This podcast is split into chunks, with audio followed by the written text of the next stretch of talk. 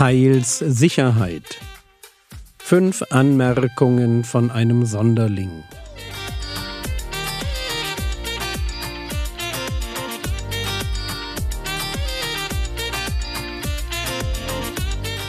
Theologie, die dich im Glauben wachsen lässt. Nachfolge praktisch dein geistlicher Impuls für den Tag. Mein Name ist Jürgen Fischer und heute geht es um einen Glaubenscheck.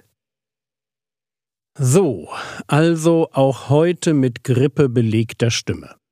Ich hoffe, ihr habt bei Episode 1 ein wenig geschmunzelt, als ich euch meine Abneigung über theologische Modelle erklärt habe um dann am Ende ja nichts anderes zu tun, als ein eigenes Modell zu präsentieren. Und deshalb hätte ich vielleicht mal lieber formuliert, ich mag keine theologischen Modelle, die so weit vereinfacht werden, dass nicht einmal mehr alle Bibelstellen in ihnen Platz finden. Genau genommen mag ich keine theologischen Modelle, die mir irgendwie übergestülpt und zu geschlossen vorkommen. Ich genieße es, mir selbst dabei zuzuschauen, wie sich mein theologisches Denken über die Jahre immer weiter entwickelt und verfeinert, je mehr Bibeltexte ich genauer unter die Lupe nehme. Auch auf die Gefahr hin, dass ich ein Sonderling werde. Aber das ist der Vorteil einer One-Man-Show. Ich darf ich sein. Aber machen wir weiter mit dem Thema Heilssicherheit. Gestern ging es mir darum, euch mit der Tatsache vertraut zu machen, dass ich einerseits aus der Bibel ableite, dass man im Glauben Schiffbruch erleiden kann, man muss also auf seinen Glauben aufpassen, aber ich leite aus der Bibel auch ab, dass es Heilssicherheit gibt. Ich kann mir meiner Errettung sicher sein. Nur dass ich diese Sicherheit nicht ableite aus einer zurückliegenden Bekehrungserfahrung, sondern aus dem heutigen Tag. Um ein Beispiel zu bringen. Wenn mich jemand fragt, Jürgen, bist du deiner Frau Bärbel ein Ehemann? Dann könnte ich natürlich sagen, klar, ich war doch mit ihr auf dem Standesamt. Das wäre dann die Idee, dass es da einen Termin gibt, an dem man Ehemann sein festmachen kann. Aber Ehemann sein ist doch mehr, oder? Der Ehemann meiner Frau zu sein heißt, sie jeden Tag zu ehren, zu lieben, zu achten und dafür zu sorgen, dass mir keine andere Frau wichtiger wird als sie. Und in diesem Sinn bin ich nur dann heute Ehemann, wenn man es in meinem Leben sieht. Und sei es, dass ich gleich den Glasmüll runterbringen werde, weil ich gerade sehe, dass die Weißglastonnen geleert werden. Meine Frau hat ein Recht darauf, das Ja auf dem Standesamt heute zu erleben.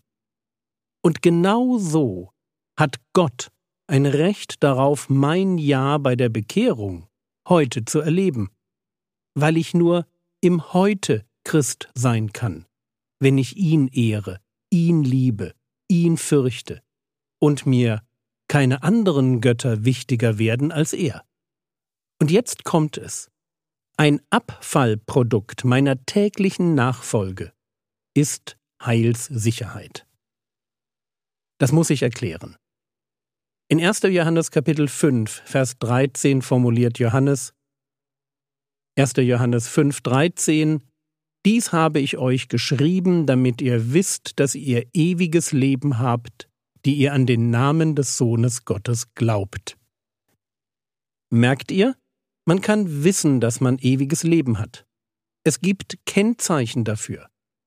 Wenn mich also jemand kontaktiert, weil er sich nicht sicher ist, ob er gerade seine Errettung verloren haben könnte, mache ich mit ihm den ersten Johannes-Check. An der Stelle ein kleiner Einschub. Wenn sich jemand noch um den Verlust seiner Errettung Sorgen macht, ist das übrigens ein fast sicherer Hinweis darauf, dass er noch ganz, ganz weit genau davon entfernt ist. Schaut man sich nämlich an, wie die drauf sind, die dem Glauben den Rücken kehren, dann gibt es einerseits solche, die ganz genau wissen, was sie tun, und andererseits solche, die ganz langsam, ohne es so recht zu merken, auf dämonische Einflüsse hereinfallen. Aber soweit ich das sehe, kann man seinen Glauben nicht verlieren, solange man sich noch darüber Sorgen macht. Das nur am Rande, weil es seelsorgerlich eine der wichtigsten Bemerkungen ist. Kommen wir zurück zum ersten Johannescheck. Woher weiß ich, dass ich heute ewiges Leben habe? Naja, ich schaue mir einfach die Dinge an, die für Johannes ein klares Indiz für echtes geistliches Glaubensleben sind. Und das sind ganz wesentlich drei Dinge. Nämlich eine orthodoxe Christologie, das Leben im Licht und die Liebe zu den Glaubensgeschwistern. Lasst mich euch die drei Fragen vorstellen, die man denen stellen kann, die Angst haben, ihren Glauben verloren zu haben. Erste Frage. Stimmt deine Glaubensbasis, besonders deine Christologie? Glaubst du an das, was die Apostel über Jesus von Nazareth gelehrt haben? Warum ist das wichtig? Weil mein Glaube das richtige Fundament braucht. Johannes schreibt im ersten Johannesbrief Kapitel 2 Vers 23 Jeder, der den Sohn leugnet, hat auch den Vater nicht. Wer den Sohn bekennt, hat auch den Vater. Also wer Falsches über den Sohn sagt, hat den Vater nicht. Noch deutlicher im zweiten Johannesbrief, Kapitel 1, Vers 9. Jeder, der weitergeht und nicht in der Lehre des Christus bleibt, hat Gott nicht. Wer in der Lehre bleibt, der hat sowohl den Vater als auch den Sohn. Also Frage 1 checkt eine orthodoxe Christologie, die Grundlage des Glaubens. Woran glaube ich? Frage 2 dreht sich um das Leben im Licht. Oder anders ausgedrückt, wie verhalte ich mich, wenn ich Gottes Wahrheit begegne? Frage 2 Bekennst du freudig und ehrlich täglich deine Sünden oder versteckst du sie vor Gott? Hältst du gern seine Gebote oder gibt es welche, die du nicht halten willst? Gibt es genau jetzt eine grobe Sünde, die unbereinigt zwischen dir und Gott steht? Und ich hoffe mal, dass jeder Zuhörer für sich jetzt sagen kann, nein, da ist nichts. Und es geht hier nicht um Werksgerechtigkeit, damit wir uns nur nicht falsch verstehen. Wir leben fröhlich aus Gnade. Aber es ist die Gnade, die uns dazu erzieht, Sünde zu hassen, Sünde zu lassen und, wo das nicht gelingt, Sünde zu bekennen, eben im Licht zu wandeln. Frage Nummer drei. Liebst du die Glaubensgeschwister? Und zwar ganz praktisch. Bist du aktiv damit beschäftigt, dich der Sorgen und Nöte deiner Geschwister in dem Rahmen anzunehmen, wie Gott dir zeitliche oder finanzielle Möglichkeiten geschenkt hat. Ich fasse das nochmal zusammen. Eine orthodoxe Christologie, das Leben im Licht und die Liebe zu den Glaubensgeschwistern. Das sind für den Apostel Johannes wesentliche Kennzeichen eines Christen, der für sich weiß, dass er ewiges Leben hat. Das ist der erste Johannescheck. Und wenn jemand zu mir kommt mit der Sorge, könnte ich meinen Glauben verloren haben, dann stelle ich ihm die drei Fragen. Und wenn er sagt, na klar glaube ich an Jesus als den Messias, dass Gott Mensch wurde, dass er gestorben und auferstanden ist für meine Schuld. Und wenn er dann sagt, nein, da steht nichts zwischen Gott und mir, wenn ich was falsch mache, dann bekenne ich das. Und natürlich, wenn Geschwister Hilfe brauchen, da bin ich dabei.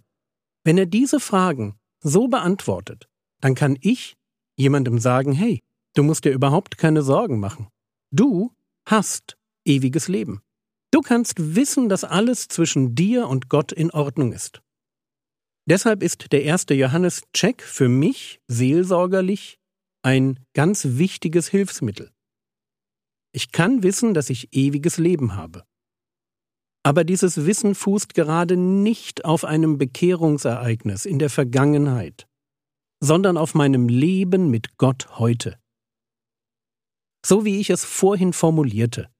Heilsgewissheit als Abfallprodukt der Nachfolge. Ich lebe also nicht als Christ, um sicher zu sein, sondern ich bin sicher, weil ich als Christ am Herrn Jesus, an der Heiligung und an den Geschwistern dran bleibe.